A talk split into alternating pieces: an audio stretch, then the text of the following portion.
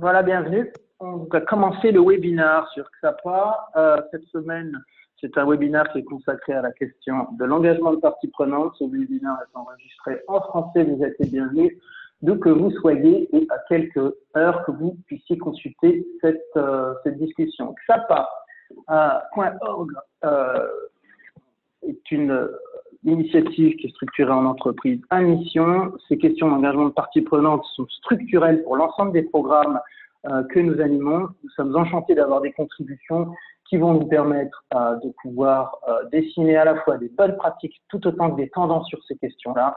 Nous avons une heure ensemble. Je commence. cette question de l'engagement des parties prenantes en chapeau c'est simplement que si on regarde la, pratique de la question de la responsabilité sociale, sociétale des entreprises, c'est considéré comme une pierre angulaire. On a toute une littérature sur la question depuis 50 ans. À la fois, c'est un sujet qui est d'une simplicité sibylline. Il faut identifier, échanger avec des parties prenantes pour pouvoir définir des schémas de responsabilité d'innovation et augmenter sa performance sociale, sociétale, éthique, environnementale. La pratique, et nous sommes des praticiens, n'est pas si simple que ça, surtout dans un environnement en pleine mouvance à au moins deux niveaux.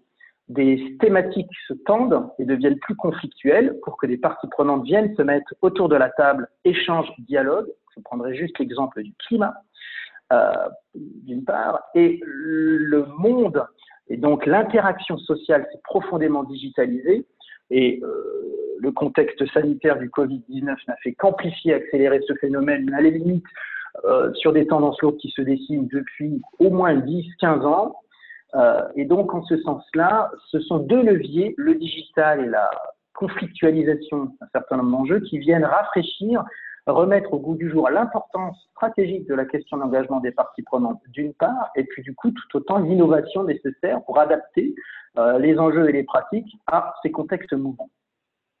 Quelques détails pratiques pour l'animation du webinaire aujourd'hui. Vous pouvez euh, et changer votre nom euh, si vous le souhaitez. C'est utile euh, pour utiliser la fonction de chat de savoir qui vous êtes lorsque vous posez des questions. Vous n'avez pas forcément la vue sur l'ensemble des participants. J'en profite d'ailleurs pour vous remercier de votre participation régulière et puis de la qualité des feedbacks qu'on reçoit sur ces contenus et d'autres. donc c'est toujours agréable pour l'équipe et pour l'ensemble de nos réseaux d'avoir du retour positif. Vous êtes automatiquement en silencieux, ça permet de maximiser la qualité de la bande sonore, utiliser la fonction chat euh, pour poser des questions dans ce format-là. Les caméras ne sont pas activées. Ça permet d'optimiser la bande passante et d'assurer un webinaire euh, qui puisse également avoir une empreinte environnementale euh, la plus optimisée possible. Si vous voulez communiquer sur ce webinaire, n'hésitez pas à taguer xapa.org de manière à ce que tout le monde puisse suivre les discussions sur le même canal. Euh, une liste de participants est disponible notamment via la, liste dans LinkedIn. Euh, et euh, à un moment, vers les trois quarts du webinaire, un petit questionnaire sera proposé vous permettant de pouvoir voir la, répondre à quelques petites questions de, qualitatives très simples. Entrons vite dans le vif du sujet du webinaire. je J'en profite pour présenter brièvement nos, nos activités c'est important puisque notre spécificité chez XAPA.org, c'est d'appliquer à nous-mêmes ces grands enjeux euh, d'engagement de, de, parties prenantes. Pourquoi? Nous sommes structurés comme entreprise à mission avec comme objectif d'accélérer la contribution des entreprises et des investisseurs aux enjeux de l'agenda 21. À ce niveau-là, nous, opérons sur trois leviers. Un premier levier de conseil dans lequel nous pouvons soit euh, travailler sur des programmes dans lesquels nous accompagnons des entreprises et investisseurs sur ces questions d'engagement de parties prenantes, soit nous l'appliquer à nous-mêmes, et c'est notamment le deuxième levier sur lequel nous déployons des programmes euh, sur lesquels nous fédérons des investisseurs, nous fédérons des solutions digitales, et à cet effet, nous, nous fournissons des solutions de remédiation et d'accélération euh, de programmes amplifiant la contribution d'investisseurs et d'entreprises aux enjeux euh, de l'agenda 2030. Pardon. Euh, typiquement, quand on travaille sur les questions de droits humains, on fait euh, du conseil, et puis après, on applique à nous-mêmes des cartographies de parties prenantes pour fédérer une, tout un écosystème complexe d'acteurs et déployer des, systèmes de, de, de, formation, par exemple. Ou euh, sur les questions climatiques, le même dispositif s'applique, et puis dans notre pilier d'investissement, on met en place un écosystème permettant d'accélérer la mise à disposition de fonds, permettant d'amplifier l'investissement en matière de transition énergétique. Juste deux exemples, c'est exactement la même chose aussi sur la question par exemple de circularité. Et parce que nous pensons que ces enjeux sont importants, nous appliquons aussi la question d'engagement des parties prenantes sur la partie de plaidoyer. Nous avons tout un ensemble de contenus que nous mettons à disposition en open source euh, ce webinaire en est un bon exemple pour inspirer euh, nos écosystèmes, nos parties prenantes et d'autres acteurs de manière à ce qu'ils puissent également euh, accélérer et amplifier la contribution des acteurs privés aux enjeux de l'agenda 2030. Nous opérons sur un réseau international avec des programmes actifs un peu partout dans le monde, actuellement beaucoup en Asie, et le contexte sanitaire du Covid-19 amplifie et accélère un certain nombre de nos programmes. Euh, puisqu'ils sont rendus encore plus critiques euh, sur des questions notamment euh, de, de, droits humains. Et puis parce que un certain nombre d'investisseurs et d'entreprises savent que la sortie par le haut du contexte sanitaire et récessif se passe notamment par l'investissement dans questions de transition énergétique et climatique et dans les questions de circularité. un certain nombre de, blogs et de, contenus sont mis à disposition sur les sections publications de nos, de nos de notre site xapa.org. Euh, J'attire juste l'attention dans le contexte de, de, la question de partie prenante. Par exemple, juste sur le premier blog, une personne que j'ai bien connue, euh, Christina Figueres, qui est sortie, euh, on avait fait un blog là-dessus il y a quelques mois, un, article, et c'était une personne qui avait été euh, en charge des accords de Paris, la COP21, et a sorti un livre pour dire tout simplement que l'engagement euh, des parties prenantes devait de plus en plus aller vers de la désobéissance climatique. Donc c'est intéressant d'avoir des personnes comme ça qui ont tenu un rôle je dirais, de, de, de diplomates consensuels, euh, pousser finalement de manière constructive à euh, finalement des positions dures sur les questions climatiques à destination des investisseurs et des entreprises. Donc c'est un exemple assez qui illustre bien le type de contenu que nous portons et qui montre l'importance des questions conflictuelles qui sont portées de plus en plus hein, dans, dans, ces questions d'engagement de parties prenantes. Euh, nous avons toute une série de webinaires sur notre site. Vous pouvez consulter les webinaires passés. Euh, il y en a à peu près euh, tous les mois sur les questions de droits de l'homme, d'économie circulaire, de thématiques de stratégie de, développement durable. N'hésitez pas à consulter et partager. C'est fait à cet effet. Pour cadrer les questions d'engagement de parties prenantes, on s'est dit qu'avec nos affiliés et notre équipe, on allait partager un petit peu du retour d'expérience pour cadrer un petit peu la discussion qui permet ensuite euh, de pouvoir partir d'un retour d'expérience concrète et de bénéficier euh, des contributions, des lumières, des pratiques et des exemples de nos euh, intervenants que je présenterai dans quelques minutes. À cet effet, je reviendrai sur quelque chose d'assez basique. L'engagement de partie prenante, ça semble en théorie être d'une simplicité cristalline. Euh, et c'est la pierre angulaire des démarches de responsabilité des entreprises. On est une entreprise, on échange, on identifie, on échange avec des parties prenantes pour déployer des programmes, en assurer l'acceptabilité, l'innovation, l'adaptation. La réalité, vous avez cinq points qui, qui sont partagés euh, à l'écran et plus complexes. Euh, déjà, une entreprise, une organisation, bah, c'est tout un écosystème d'individus, de départements, d'acteurs. Donc cet alignement interne n'est pas forcément si simple que ça. Euh, et euh, cet alignement interne qui n'est pas si simple que ça doit se structurer autour d'un écosystème externe qui en lui-même a sa complexité. Euh, les médias sociaux euh, sont depuis une quinzaine d'années un levier extrêmement intéressant de, de, de, qui se renforce également puisque l'engagement de partie prenante euh, exige désormais de sortir significativement de sa zone de confort. On identifie constamment, euh, via les médias sociaux, des initiatives, des acteurs euh, qui peuvent porter une expertise ou des initiatives extrêmement intéressantes et qui sortent finalement, je dirais, des sentiers battus, des, des, acteurs un petit peu classiques qui sont identifiés. Donc, on, on, a comme ça tout un, un, un environnement qui change de manière significative. Euh, pour prendre euh, deux exemples très concrets, hein. quand vous faites une enquête publique pour un projet de construction ou de, déploiement sur un, sur un territoire, en interne, on peut se retrouver avec tout un ensemble de parties prenantes euh, qui peuvent porter à la fois bah, les engagements contractuels du projet, les contraintes techniques du projet. En externe, des élus, des riverains, des investisseurs. Vous voyez que sur les cinq points qui s'affichent sur le, euh, à, l'écran, euh, l'alignement de tous ces acteurs-là n'est pas si simple. A fortiori, si vous avez même des minorités, des acteurs minoritaires ou des, acteurs sur les médias sociaux qui peuvent avoir des, positions extrêmement pertinentes euh, et qui, sont, qui sortent finalement de ces schémas institutionnels. Alors, du coup, les spécificités de l'engagement de partie prenante dans ce contexte-là, c'est euh, d'être à mi-chemin euh, dans une démarche qui est de dialogue. Le dialogue, par essence, en différence avec l'approche de communication, c'est que ça marche dans les deux sens. c'est l'essence même du dialogue.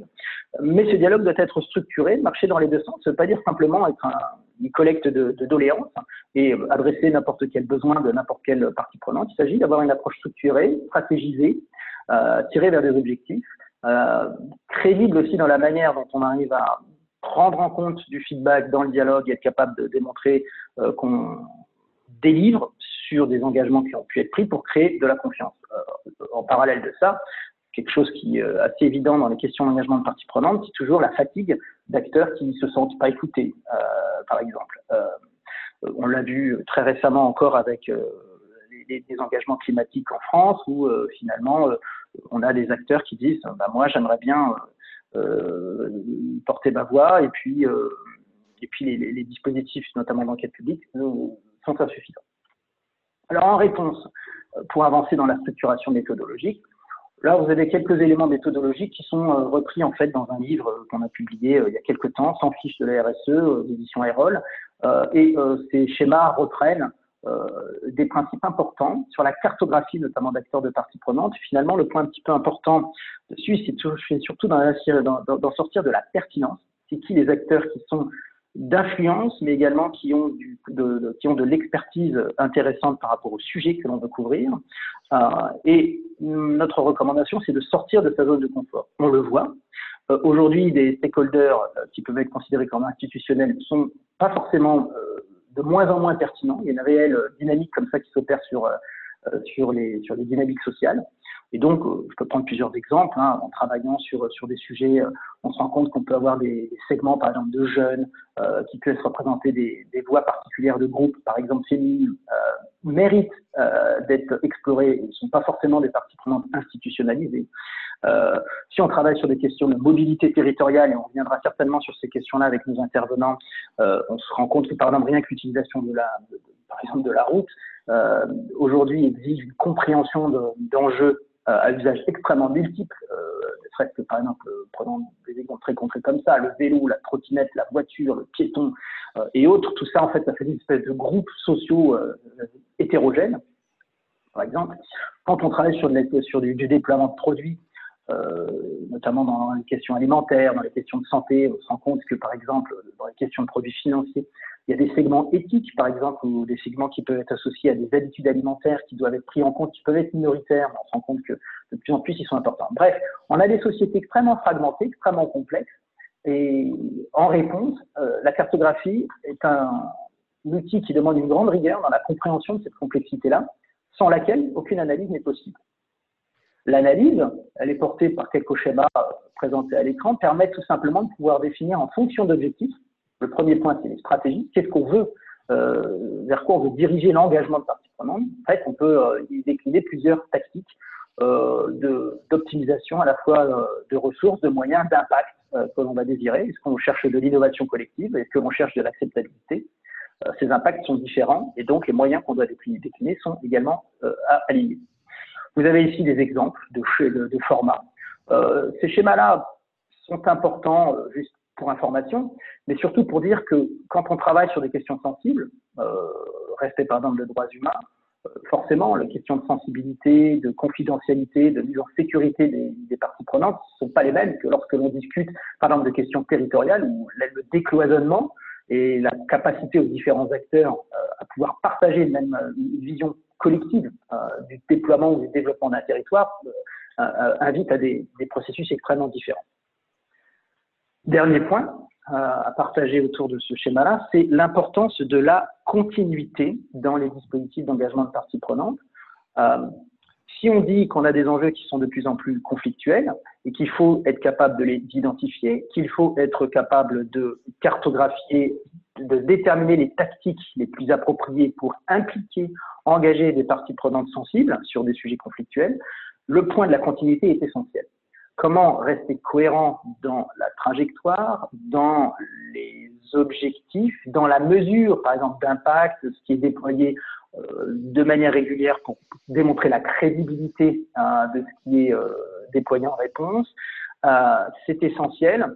Et on le constate, aujourd'hui, en travaillant sur différents programmes, que le contexte, par exemple, sanitaire du, du Covid, C'est un exemple très intéressant. On voit que quand on a des structures qui ont capitalisé depuis un certain temps sur de l'engagement de parties prenantes euh, donc créant de la confiance, on sait tous qu'on navigue dans des environnements turbulents, dans des environnements où il y a de l'incertitude, mais il y a quand même au final de la confiance. Euh, au contraire, quand on est dans un environnement où on s'appuie sur une plateforme, une base euh, détériorée, euh, donc par contraste où il n'y a pas de confiance, où le, le dialogue n'existe pas, il est plutôt structuré par des enjeux conflictuels, bah, évidemment, quand on est dans des environnements dégradés, de contexte sanitaire, de récession économique et autres, euh, bah, c'est plus compliqué. Donc, euh, on a là euh, des exemples qui sont assez concrets, où on voit comment l'engagement dans la continuité est indispensable pour assurer la, pertinence et la structuration de la qualité de ce qui peut être obtenu dans le dialogue avec des parties prenantes clôture euh, de ces points contextuels qui vont permettre de nous partir, euh, de continuer sur des exemples concrets. Le premier point, c'est l'importance de la clarté des, objectifs poursuivis dans l'engagement de parties prenantes. Une source de frustration vient du manque de, clarté à cet égard. Et quand vous avez des parties prenantes qui pensent, par exemple, qu'elles vont pouvoir peser sur, le, sur des changements euh, majeurs qui peuvent portés sur un projet, et en fait, ce n'est pas le cas. Donc, il faut être clair sur le mandat qui est donné aux parties prenantes qui participent à un processus. Il faut être clair sur la manière dont l'information est traitée. Et euh, ça marche dans les deux sens. Euh, c'est ce qu'on s'applique déjà à l'IBM, c'est-à-dire il faut être tout en jouant un rôle émetteur dans d'autres cercles pour faire évoluer aussi les, les, attentes d'écosystèmes de, des parties prenantes. Le deuxième point qui est essentiel, euh, c'est la capacité à pouvoir anticiper et gérer des, enjeux qui peuvent être conflictuels. Euh, J'ai pris la question climatique, on peut prendre la question de contexte de récession économique et puis du coup de conditions par exemple de travail, de, de conditions économiques qui sont dégradées. On est dans un environnement où on a des groupes euh, que j'appellerais des groupes vulnérables euh, qui souffrent d'inégalités, qui sont confrontés encore plus en première ligne à euh, tout un ensemble de de, de dégradation euh, sociale et environnementale, euh, comment inclure, comment lever des conflits et prendre en compte ces perspectives-là. C'est très important. et ça suppose notamment véritablement dans la question de cartographie et d'engagement de parties prenantes de sortir des sentiers battus. Euh, d'être dans le respect, bien sûr, et de l'application d'un certain nombre de, parties prenantes on va appeler institutionnel, euh, mais il faut aller au-delà. Et le dernier point, euh, aujourd'hui, c'est la maîtrise finalement d'un outil qui est à la fois peut être exceptionnel et ou monstrueux, ça dépend de comment on s'en sert, c'est évidemment l'univers des médias sociaux et la manière dont ça peut être des fabuleux canaux d'identification et d'activation d'informations, autant que bah, des canaux qui ne sont pas contrôlés. Alors, nous travaillons évidemment sur ces aspects-là et euh, nous serons enchantés de pouvoir poursuivre ces échanges avec l'ensemble de, participants. Avançons euh, dans notre discussion et euh, donc euh, maintenant c'est un temps qui est intéressant pour pouvoir permettre à nos intervenants de partager leur propre expérience. Donc je vais leur demander successivement déjà de pouvoir dans un premier temps se présenter et je vais demander du coup à Sidney Souverain Weber de présenter ses activités.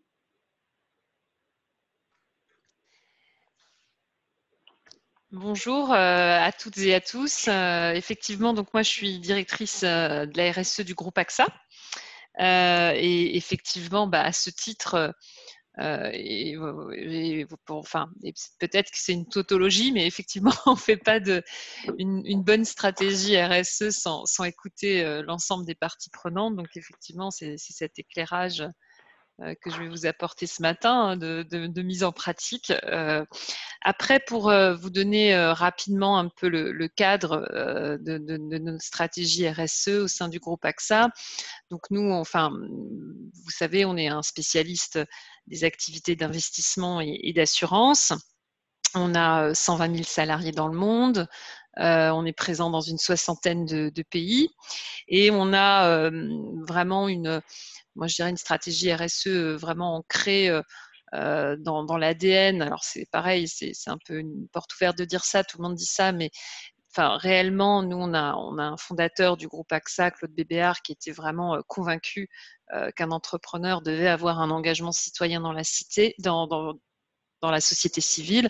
Et, et, très tôt, il a mis en place les fondations de cette politique RSE et euh, avec notamment euh, en, créant euh, notamment le, le, bénévolat au sein de l'entreprise, hein, ce qui était très innovant à l'époque, hein, il y a 30 ans, avec AXA tout cœur. Et puis voilà, cette politique, elle a, elle a été poursuivie par, par ses successeurs, Henri de Castres et puis aujourd'hui Thomas Buberl. Et donc aujourd'hui, nous on a trois grands piliers dans notre stratégie RSE. Le changement climatique, hein, qui est vraiment aujourd'hui notre priorité. Euh, donc euh, puisqu'il y, a des fortes adhérences avec, euh, nos métiers. la santé et, la prévention, là aussi, hein, on est un des premiers acteurs de la santé dans le monde en tant qu'assureur santé. donc ça, c'est le deuxième pilier de, notre stratégie. Et le troisième, les inégalités sociales et l'inclusion. Donc on, on agit vraiment sur ces trois piliers euh, en matière de, avec euh, différentes initiatives portées au niveau du groupe, mais aussi beaucoup portées dans nos entités, nos filiales, en fonction de leur communauté locale et de leur propre partie prenante. Mais ça, je pense qu'on aura aussi l'occasion d'en reparler. Euh, et donc, voilà, pour vous donner un, un, premier panorama de ce qu'est le groupe AXA et de notre stratégie RSE.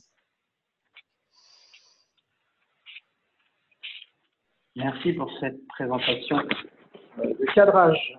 Jacob, je vous propose également de présenter vos activités, qui euh, je trouvais très intéressant, puisque ça apporte évidemment un éclairage aussi complémentaire par rapport à ce que Céline a pu présenter. Jacob, que faites-vous?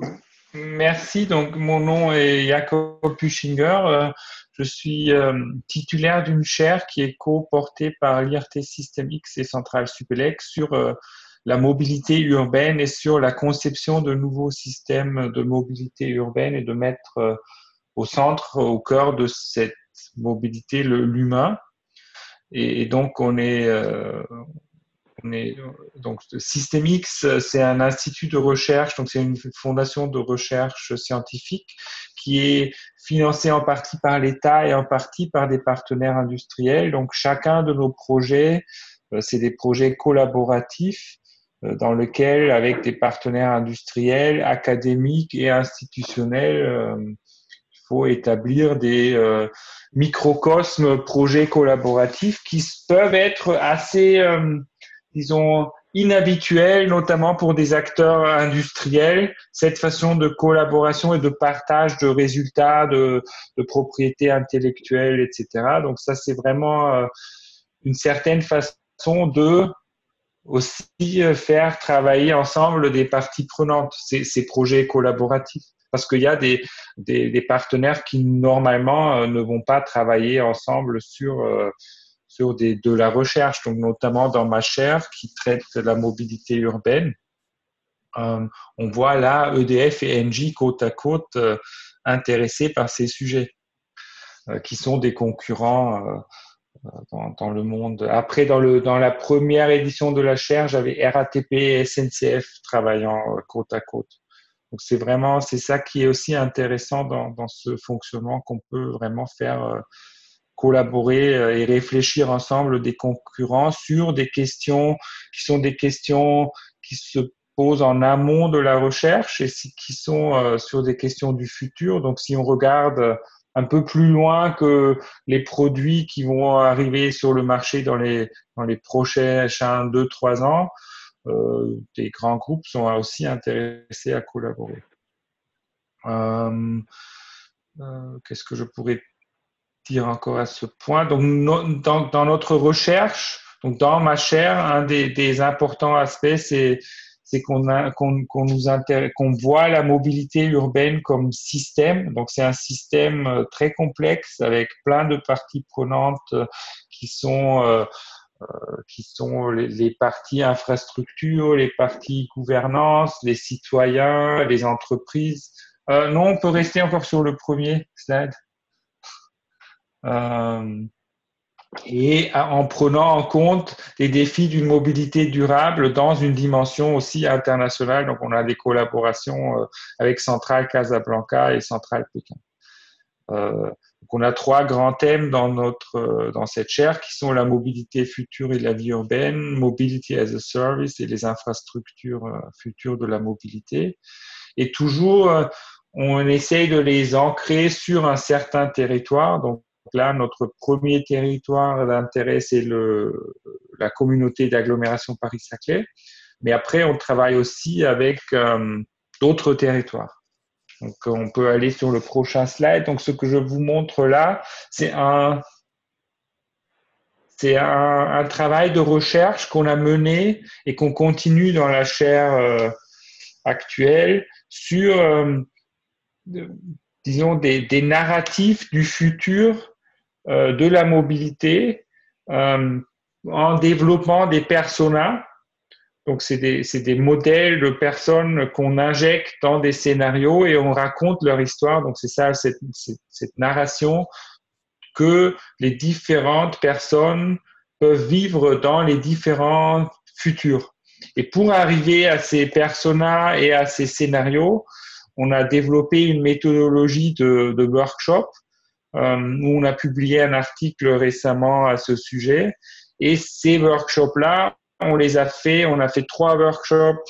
Donc, on a mis avec des experts de mobilité. Euh, c'était en 2017 déjà, euh, sur lequel est surtout basé ce papier. Et après, on a fait des, un autre workshop avec des étudiants internationaux et un troisième dans le cadre d'une étude sur le futur des autoroutes euh, du Grand Paris. Ah, donc ça, c'était plutôt avec des urbanistes, des experts du transport, des architectes, mais aussi des jeunes les jeunes, c'était des stagiaires. Euh, et donc, l'idée, c'est qu'au futur, donc là, on démarre une thèse en octobre, donc prochain. Ah non, pas prochain slide. Donc, c'est de, de, de mettre en place ces workshops dans, une, dans un mode participatif. Donc, oui, je pense que c'est sur le prochain. Non, non, c'est pas sur le prochain slide, désolé. Euh, sur un mode participatif euh, donc l'idée, c'est de faire participer des citoyens, mais aussi des acteurs de la mobilité d'un territoire dans des workshops comme ça, pour vraiment faire sortir les enjeux, les questions, les problèmes et leur vision du futur de la mobilité sur ce territoire. Donc là, cette méthode-là, qu'on a utilisée dans une vision plutôt prospective, on veut l'adapter aussi pour une vision de participative euh, citoyenne euh, au niveau de, territoire. Donc, slide final. Ça, c'est la pub, le dernier slide. Donc là, vous pouvez voir l'adresse internet de l'IRT, www.irtsystemx.fr, et aussi de la chaire Anthropolis. Et nous sommes aussi présents sur euh, Twitter. Merci pour ces éléments qui permettent de, bien cadrer, en fait, c'est quelque chose que je trouve intéressant. J'ai vu passer pas mal de projets, en fait, où on, crée, on réfléchit, en fait, à la question euh, territoriale et l'engagement complexe des grands nombres, en fait, hein, sur des territoires de, le territoire étant limité, mais on peut en prendre d'autres également. Euh, si je refais le lien aussi avec les activités euh, que supervise Céline, on a peut être aussi sur des grandes, sur des questions de santé, des grandes masses de population, par exemple, de segments. Donc, euh, on a cette complexité d'engagement de parties prenantes là prise sur euh, une perspective de futur, de mise en place de personas, et notamment en s'appuyant partiellement sur de la data. Et, évidemment, après, il faut avoir aussi la finesse d'identifier des nuances. Et donc, de, d'avoir un petit peu ces éléments-là. Donc ça, je pense que c'est un, point très intéressant parce que ça permet de voir euh, un petit peu vers où ces, travaux de recherche montent, vers où euh, on peut aller en termes d'identification de, parties prenantes et de travaux autour de ces, parties prenantes. Je vais reprendre aussi la, perspective de Céline. Euh, pour, fort de ça, rebondir, revenir sur un autre aspect qui est, euh, bah, qui est de revenir aussi un petit peu sur les thématiques prioritaires que vous avez identifiées. Et puis aujourd'hui, du coup, euh, c'est un, autre angle que je trouve très intéressant, qui est plus, je dirais, plus ciblé et qui a une grande pertinence et qui est très d'actualité. c'est le travail qui a été fait autour de la raison d'être chez vous. Et c'est ça qui, que j'ai trouvé dans les toutes récentes semaines extrêmement, une initiative extrêmement intéressante. Vous pouvez nous en dire un petit peu plus sur ce que ça apporte et le travail des parties prenantes qui était sous-jacent et qui mm. est permis par ce travail? Alors effectivement, on, a fait l'exercice euh, de formaliser euh, notre raison d'être. Euh, parce qu'on sait, alors effectivement, comme, comme, comme, comme, vous le soulignez, Farid, c'est un sujet d'actualité. Forcément, on a été marqué par, par les travaux autour de la loi Pacte. D'ailleurs, on avait été consulté. Et on s'est dit effectivement que, même si, comme je le disais, voilà, on, a euh, cet, engagement sociétal qui est inscrit dans notre ADN, notre histoire, nos valeurs, on s'est dit que formaliser euh, la raison d'être permettait quand même euh, d'accélérer sur ces engagements et puis aussi de se projeter un peu plus dans le futur et que du coup cet exercice de formalisation était quelque chose d'important euh, pour, euh, pour fédérer en interne, pour euh, aussi mieux afficher notre ambition en externe. Et donc, effectivement, bah, c'est un exercice qui, qui s'est fait aussi très en lien avec les parties prenantes. Donc, on a eu tout un, un processus où on a mené 10 interviews avec euh, avec un certain nombre de parties prenantes internes et externes, euh, des employés, euh, des jeunes talents, nos partenaires sociaux, des grands clients, des partenaires business aussi. Et également, nous, on a une instance de gouvernance hein, où on a aussi institutionnalisé la relation avec nos parties prenantes. C'est ce qu'on appelle, nous, le Stakeholder Advisory Panel. Donc, depuis 2015, nous, on a intégré dans, dans notre gouvernance un organe euh, qui se réunit euh, deux fois par an où euh, il y a des représentants très officiels de la société civile et, qui éclairent les choix stratégiques d'AXA. Donc ce, ce panel de parties prenantes, il est composé d'un représentant d'ONG type WWF, de Nature Conservancy, l'association aussi PAF, qui est très engagée dans le domaine de la santé. On a des entrepreneurs, euh, alors euh, oui, c'est aussi le résultat de la cartographie hein, que vous évoquiez. Euh, il est constitué aussi d'entrepreneurs en Inde et en Afrique pour aussi avoir cette sensibilité sur ces zones qui des fois sont forcément un peu plus loin de nous. Il y a un économiste, il y a une représentante, il y avait aussi une représentante, il y a, aussi toujours d'ailleurs une représentante du monde des médias en la personne de Maria Ressa donc voilà, donc ce panel il se réunit deux fois par an et on a aussi euh, travaillé avec eux sur la, constitution de, cette raison d'être. Euh, donc on, a identifié avec eux euh, bah, justement les, composantes qu'on souhaitait voilà, qui faisaient partie de l'ADN du groupe et qu'on souhaitait aussi formaliser à, travers, à travers cette raison d'être.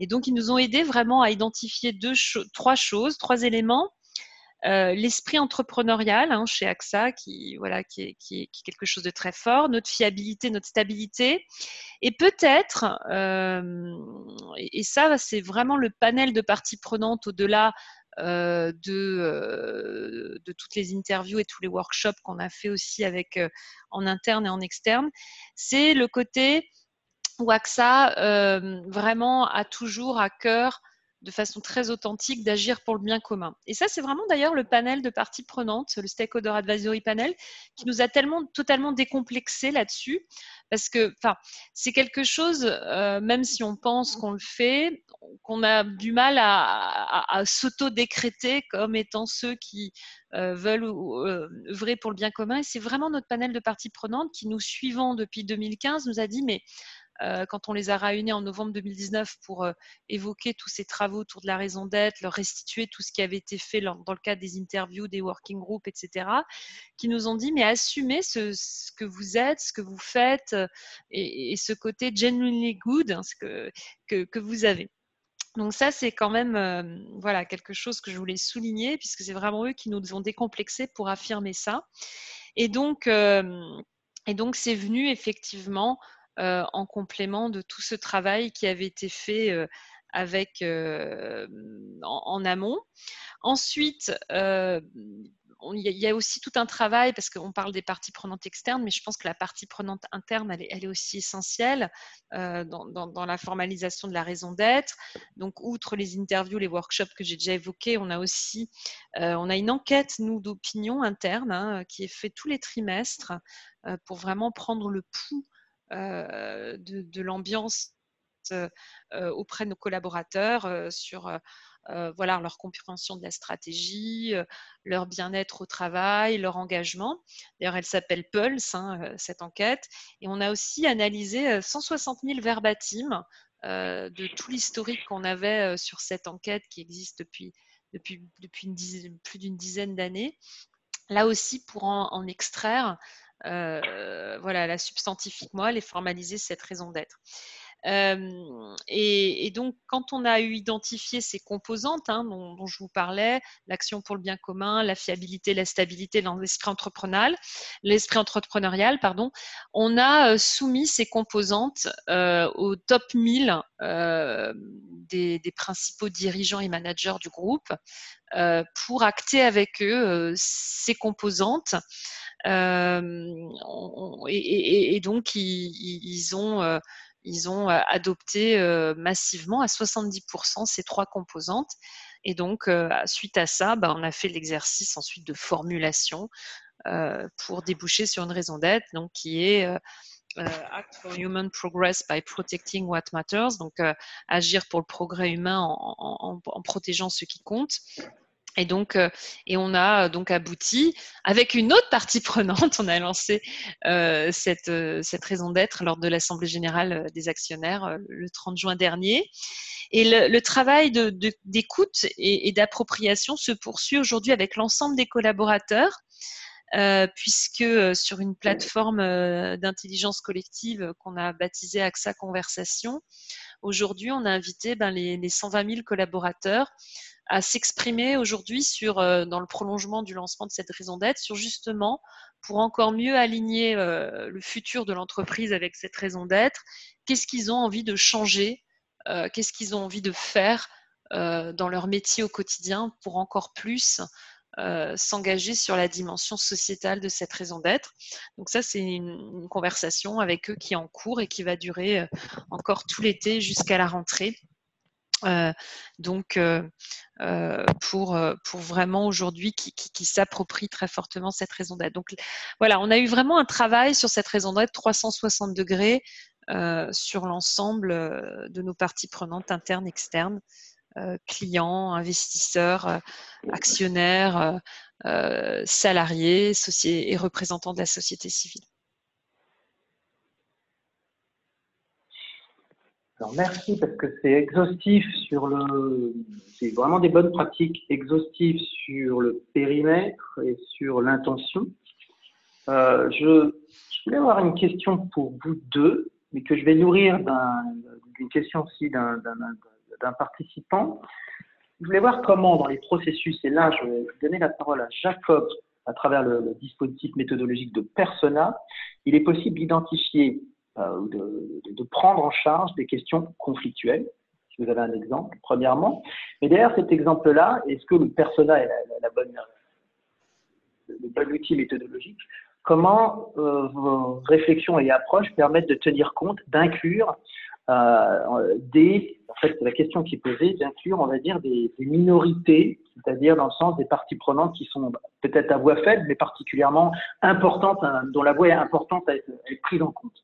Et je reposerai la même question finalement aussi ensuite euh, à Céline pour, euh, voir la, pour avoir aussi cette perspective derrière ces dispositifs qui viennent d'être décrits, comment on arrive à identifier euh, les thématiques qui méritent d'être d'être gérées en termes de thématiques potentielles conflictuelles, on va dire, et puis comment ces dispositifs-là permettent de bien prendre en compte des voix, des voix, je dirais, faibles?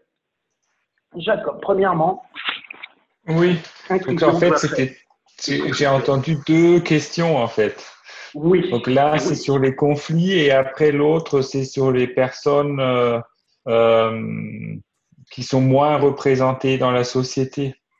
Et, donc pour les pour les conflits, euh, je pense que du moins dans notre approche ou dans notre notre méthode, ce qu'on a fait, c'est qu'on a, qu'on a défini en fait des profils de personnes et on a donné aux participants du workshop des, en fait, des segmentations, ça vient un peu de, des études marketing, des, disons des, segmentations de orientation, de ressources euh, et aussi de donc, comment on voit la, la, Et après, bien sûr, sur le genre, sur l'âge, donc il y a, ces, aspects aussi.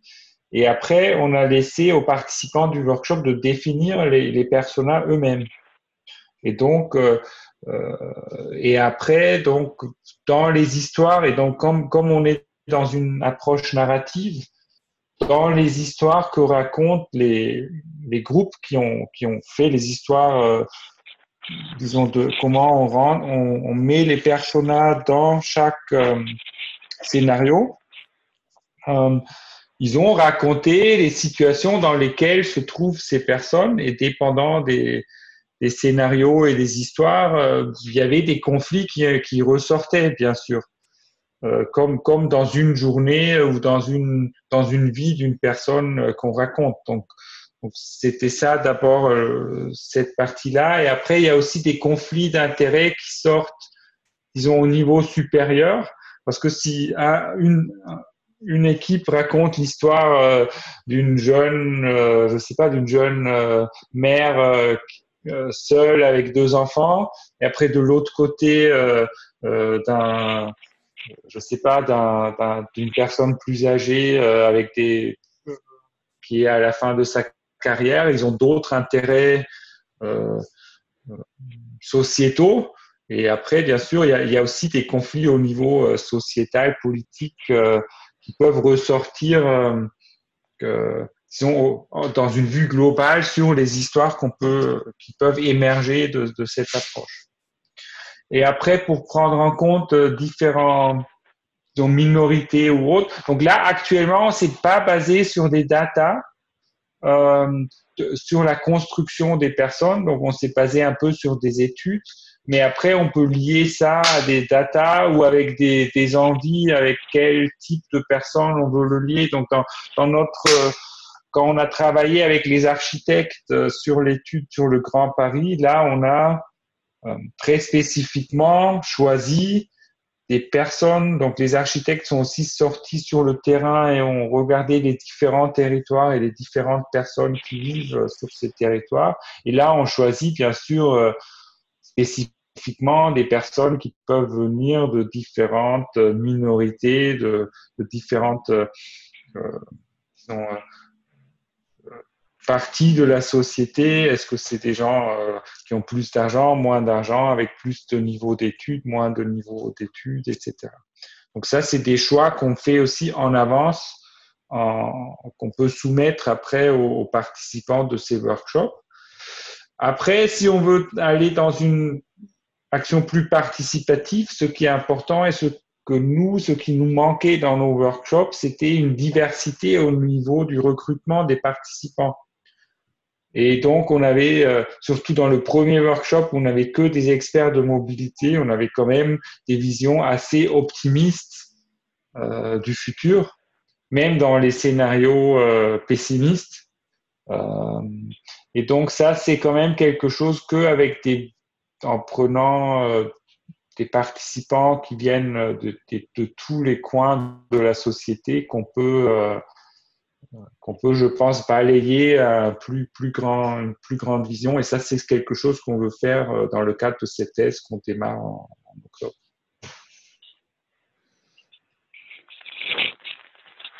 Merci. La question sur les, sur les programmatiques, euh, programmes territoriaux des, gens qui ne votent pas. C'est toujours un, levier aussi intéressant euh, s'intéresser au territoire où il y a les, plus grands forts taux de, sur des projets d'aménagement urbain, des personnes qui sont désintéressées en fait de la vie, euh, de la vie citoyenne et collective.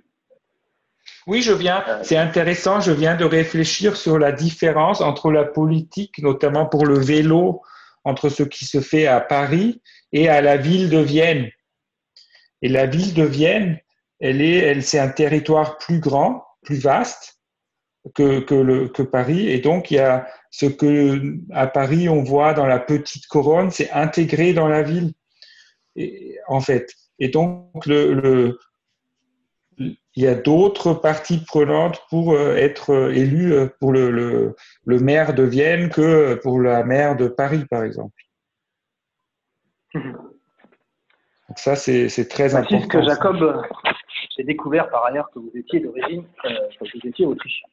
Exactement. Donc, euh... mon intérêt de la ville de Vienne. euh, Céline, euh, pour euh, rebondir aussi sur ces éléments et donc ces questions, identification d'enjeux conflictuels, inclusion euh, de, bah, je dirais, inclusion de, de, groupes, on va dire, de segments vulnérables, alors que ce soit dans les travaux qui sont menés par Pulse d'ailleurs, ou dans les travaux, par exemple, d'identification et développement de nouveaux produits, assurance citoyenne, euh, ou autre exemple que vous pourriez partager, comment, comment vous essayez de tenir compte de ces deux, deux aspects? Bah, effectivement, moi je pense que la, consultation euh, des parties prenantes, euh, déjà c'est un, bon moyen de prévention et Dieu sait que dans l'assurance, euh, on est sensible à la prévention, de prévention d'éventuels futurs conflits ou, ou, même de risques de réputation hein, quand on est un grand groupe. donc effectivement, euh, nous, on a toujours travaillé euh, l'ensemble de nos engagements, que ce soit les engagements qu'on a pris sur le climat, quand, quand, on a décidé dès 2015 de sortir du charbon, ou encore plus récemment, euh, en novembre dernier, quand on s'est engagé à aligner nos portefeuilles sur une trajectoire 1,5 degré.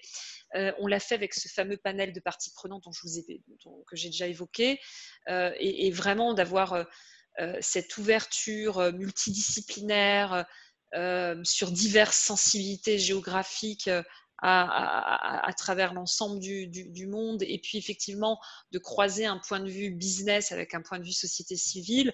Euh, je pense que ça nous a évité certaines erreurs, ça c'est certain. Donc ça c'est la partie invisible parce que justement, euh, comme les erreurs ont été évitées, elles se voient pas. Euh, et, mais, clairement, euh, nous on l'a senti dans les débats qu'on avait avec les, parties, les panels de parties prenantes, qui souvent euh, et, c'est une bonne prévention des risques parce que souvent, c'est eux qui nous ont des fois souvent poussé à aller plus loin. Euh, et, donc, euh, et donc, du coup, ben, ben c'est une vraie sécurité. On se dit, on, va plus loin, on, va très, on y va fort. Hein, quand on, voilà, on dit on se désengage du charbon. Voilà, c'est quelque chose d'extrêmement engageant pour l'entreprise, mais on s'est senti suffisamment fort pour le faire parce que euh, effectivement on avait bien euh, analysé, réfléchi à tous les impacts, y compris dans la façon de communiquer sur l'engagement avec notre panel de parties prenantes. L'autre aspect, effectivement, c'est euh, si on prend plus euh, sur notre métier d'assureur euh, et au niveau aussi de, nos filiales, parce que ça, c'est, je vous parle de, cette instance de, gouvernance très officielle au niveau groupe, mais on encourage réellement aussi toutes nos filiales et toutes nos entités à avoir ce dialogue avec les communautés locales. Et donc, euh, j'en veux pour preuve bah, la démarche qu'a lancée AXA France avec Assurance Citoyenne, où là, ils ont créé un label, euh, un, label qui aujourd'hui estampille euh, tous les nouveaux produits d'assurance lancés par, euh, par AXA France, qui porte, euh, voilà, c'est un référentiel avec 15 critères et, et 4 grands engagements sur la, lisibilité et la clarté des garanties d'assurance, la contribution à l'environnement, euh, l'inclusion et la prévention. Hein, c'est les quatre grands engagements de ce, ce label et, tout ça après s'articule autour de 15 critères. Et, et ce, ce, ce, référentiel a été créé avec un panier, panel de parties prenantes et régulièrement revisité avec ce panel de parties prenantes. Aujourd'hui, le label AXA France est en train de l'étendre à toutes. Et il avait été lancé plutôt sur les activités d'assurance dommage et santé. Et là, il va être étendu aussi aux activités euh, d'épargne. Et donc, c'est le, le, panel de parties prenantes a été ressollicité pour la création du référentiel spécifique à l'épargne. Donc là, là aussi, euh, le, le, panel de parties prenantes nous, voilà, nous apporte cette légitimité, cette crédibilité et surtout, moi, je trouve une adéquation encore plus forte de nos produits aux besoins des clients. Parce que enfin, vraiment, ce que nous a appris l'expérience assurance citoyenne, c'est que derrière chaque client, en fait, il y a un citoyen.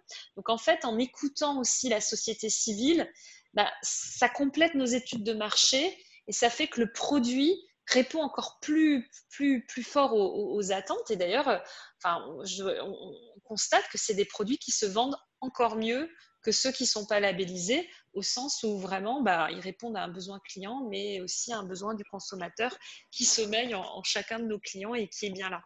Donc ça, c'est un point euh, aussi euh, essentiel. Après, vous évoquiez la question. Alors, Là, je viens d'évoquer euh, toute la dimension euh, proactive euh, de cette relation avec les parties prenantes qu'on a pu développer pour lancer des initiatives. Après, je ne brosse pas non plus un, tableau idyllique. Hein. Nous, on a aussi eu des dialogues plus difficiles et plus conflictuels avec certaines parties prenantes. je pense notamment, parce que c'est sur la place, publique, on, a une relation avec notamment les Amis de la Terre, qui, euh, euh, alors qu'on avait annoncé qu'on a été vraiment les premiers dans notre secteur d'activité à se désengager du charbon, effectivement, ça a été un désengagement progressif. Euh, parce que ce n'est pas quelque chose qu'on peut faire du jour, au lendemain. Donc, on a mis en place des critères où on se désengageait des entreprises qui, ont des activités dans le charbon. Et on a d'abord eu appliqué un seuil de 50% et ensuite de 30%, euh, parce qu'en général, les, acteurs industriels de l'énergie, ils ont pas, enfin, on a, rarement des pure players du charbon. Donc en général, ils ont une proportion dans leur mix euh, énergétique d'activités issues du charbon. Donc effectivement, cet engagement, il s'est fait selon des critères de mix énergétique dans leur activité, il s'est fait progressivement. Et là, euh, alors nos critères étaient techniques pas, forcément grand public, mais clair, hein, clairement affiché, on les a appliqués.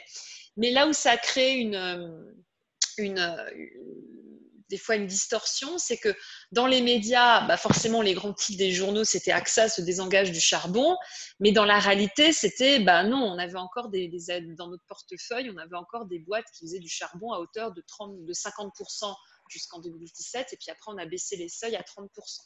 Et donc c'est là qu'on a eu effectivement un dialogue avec les amis de la Terre qui sont dans leur rôle, c'est-à-dire que leur rôle, c'est de nous pousser, euh, acteurs du monde de la finance et, acteurs euh, euh, industriels, à vraiment transitionner et aller vers un monde sans énergie fossile.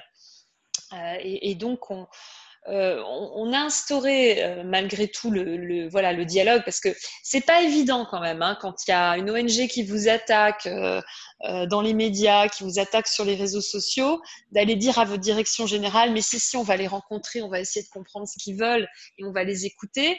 Ça peut paraître évident mais c'est jamais simple. Donc on l'a fait. On a un dialogue d'ailleurs depuis régulier avec eux, on les rencontre, on a même des réunions de travail. Euh, après, nous, l'étape de maturité qu'on a fait, c'est de se dire, il faut trouver la, ligne de crête entre, en n'étant pas dans la réaction euh, avec la partie prenante, c'est-à-dire que euh, voilà, on n'est pas là pour dicter, enfin, ils sont pas là pour dicter notre stratégie et nous, on doit garder notre stratégie, notre vision de long terme. Et aussi euh, enfin, juste pour vous donner un exemple, euh, quand on a racheté euh, une filiale qui s'appelle AXA Excel, qui est, qui est spécialisée dans les grands risques d'entreprise, très vite, on a appliqué notre politique d'exclusion charbon à cette filiale. on a fermé un bureau avec 10 personnes au Canada. Euh, qui était spécialisé dans la souscription de, euh, d'affaires euh, liées au charbon et au gaz de schiste. Donc, vous voyez, c'est quand même pas des. Alors, bien sûr, on n'a pas licencié, je vous rassure toujours tout de suite, c'est 10 salariés, mais enfin, il a fallu les reventiler vers d'autres activités. Donc, voilà, c'est, c'est pas des décisions faciles. ça, nous, ça nous ça génère des fois des, actions nous-mêmes de restructuration, de réorientation de nos activités donc c'est pour ça qu'on peut pas, voilà, voilà, c'est pour ça que souvent, et les ONG, c'est leur, euh, c'est leur rôle, elles trouvent qu'on va pas assez vite ou qu'on n'est pas assez courageux. Mais voilà, en tout cas, nous on les écoute. Euh, on s'est même appuyé sur leur expertise souvent. Euh, je me souviens que sur les, sujets, par exemple, de forage, de forage arctique, on s'est basé sur, on s'est leurs travaux aussi pour définir à partir de quelle zone euh, on, rentrait dans le périmètre des forages arctiques. Donc il y, a, une vraie expertise qui a pu nous apporter, euh, notamment les amis de la Terre. Après, voilà, faut trouver cette ligne de crête entre, entre l'écoute, euh, voire même l'utilisation de leur expertise qui est réelle euh, sur ces sujets, mais après la, la, vision que nous on doit porter de long terme sur notre stratégie RSE et euh, de progressivité de la mise en place des engagements parce que ben, on doit, euh, euh, enfin, pareil, quand on fait les exclusions d'assurance, j'évoquais les, problèmes de, ressources humaines et, voilà d'équipes qui étaient consacrées à certaines activités qui feraient orienter. Mais l'autre obligation auquel on a été confronté, c'est que on n'a pas le droit du jour au lendemain de, de résilier un contrat d'assurance. Donc là aussi, la progressivité euh, il a fallu euh, l'expliquer aussi aux ONG et expliquer notre point de vue. Et après, chacun est dans son rôle, nous, euh, euh, de porter cette vision de moyen et long terme et eux, forcément, de nous pousser à accélérer. Donc ça, c'est vraiment un, un exemple euh, mais de, voilà, de façon dont on a géré une partie prenante spécifique, en bilatéral, hein, parce que j'évoquais tout à l'heure notre panel de parties prenantes, qui est notre instance de gouvernance officielle, mais on gère toutes les semaines des bilatérales avec différentes euh, parties prenantes, hein, que ce soit dans le domaine social et environnemental. Et, euh, en tout cas, donc, nous, nous, notre, notre principe, c'est de toujours rencontrer euh, les parties prenantes, les écouter, prendre en compte euh, leur point de vue, mais en gardant notre vision dans long terme et, sans être dans la réaction. Merci. On est sur une, je, retiendrai notamment cette terminologie de ligne de crête et en écho avec plusieurs questions ou réactions qui remontent par le, le, système interactif euh, pour les participants. Alors déjà, entre parenthèses, il y a un petit sondage qui est en cours, n'hésitez pas à y répondre, les unes et les uns et les autres. Euh, il est encore actif pour quelques minutes, nous arrivons vers la fin du temps de notre, de notre session. Mais pour revenir sur ce principe de ligne de crête, au final, ce qu'on j'entends aussi en diagonale dans ce que vous dites, Céline, c'est qu'il y a un objectif, euh, je dirais, euh, métier, en fait, qui fait sens aussi euh, dans un rôle d'investisseur, dans, des engagements, qui est aussi le, maintien des, positions, en fait, hein, d'actifs, mais que ça se fait sur des lignes de crête qui sont évidentes. J'ai retrouvé moi-même à gérer des difficultés sur des, sur des programmes où, en fait, il y a des décisions, je dirais, qui sont prises globales et après sur des territoires, quand on a aussi un autre objectif d'inclusion, c'est pas évident. Quand on, on réduit de l'activité sur des énergies, ben, fait, il y a aussi des emplois qui sont en jeu. Je vais évoquer un exemple avec euh, 10 personnes, 10 emplois, mais sur des, entreprises euh, qui reçoivent des investissements, des, acteurs de l'énergie euh, sur des territoires, ça fait beaucoup plus. Donc, euh, c'est quand même des situations qui sont, complexes à gérer. Je vais vous poser une question de synthèse pour que nous restions bien dans les temps. Sur cette question de synthèse, j'aimerais pouvoir intégrer un petit point qui est venu de la part de Certains ont vu que Jacob euh, s'occupe aussi du Future Cities Lab de, Centrale Pékin. Question notamment de, des réalités qui peuvent exister en Afrique. Ça peut être un autre exemple territorial, mais comment euh, cette question finalement du climat est intéressante parce qu'on peut prendre des décisions qui vont avoir des impacts sur des, investissements et des réalités opérationnelles sur toutes sortes de territoires. Donc comment gérer finalement euh, comment gérer ces, pensée globale et tenir compte dans la partie prenante des actions locales. Ce sera peut-être la question de synthèse que je vous poserai. Euh, juste avant, j'en profite pour euh, ceux qui ont fait euh, la, version avec vidéo, les prochains webinaires hein, qu'on organise, j'en parle, je dirais juste un petit mot en clôture. mais point de conclusion, peut-être Jacob tout d'abord. Est-ce que, je, je, tournerai ma question autrement, qu'avez-vous appris aujourd'hui en, en, échange avec Céline? euh, et puis, si on se projette sur d'autres territoires, qu'est-ce que vous feriez peut-être pareil ou différent? Pourquoi pas à Pékin? La première question, j'ai pas compris. Pas bien entendu. Prenons juste, prenons juste la deuxième. Que feriez-vous si vous appliquiez les mêmes choses, par exemple à Pékin, parce que c'est la question qui m'est remontée Euh, ok, donc pour Pékin, en fait, c'est, je pense que d'un côté, c'est très différent parce que le fonctionnement, euh, notamment de la gouvernance, est très différent euh, qu'à Paris. donc c'est beaucoup plus top-down, toutes les choses. Donc on, c'est, après, pour impliquer les citoyens, c'est, c'est plus compliqué. Euh, et il faut utiliser d'autres euh, façons d'interagir et il faut les trouver euh, avec les, partenaires locaux. Donc, on travaille, je travaille avec un institut de recherche sur la mobilité d'une grande université à Pékin, à laquelle est rattaché donc Centrale Pékin, c'est Beihang University.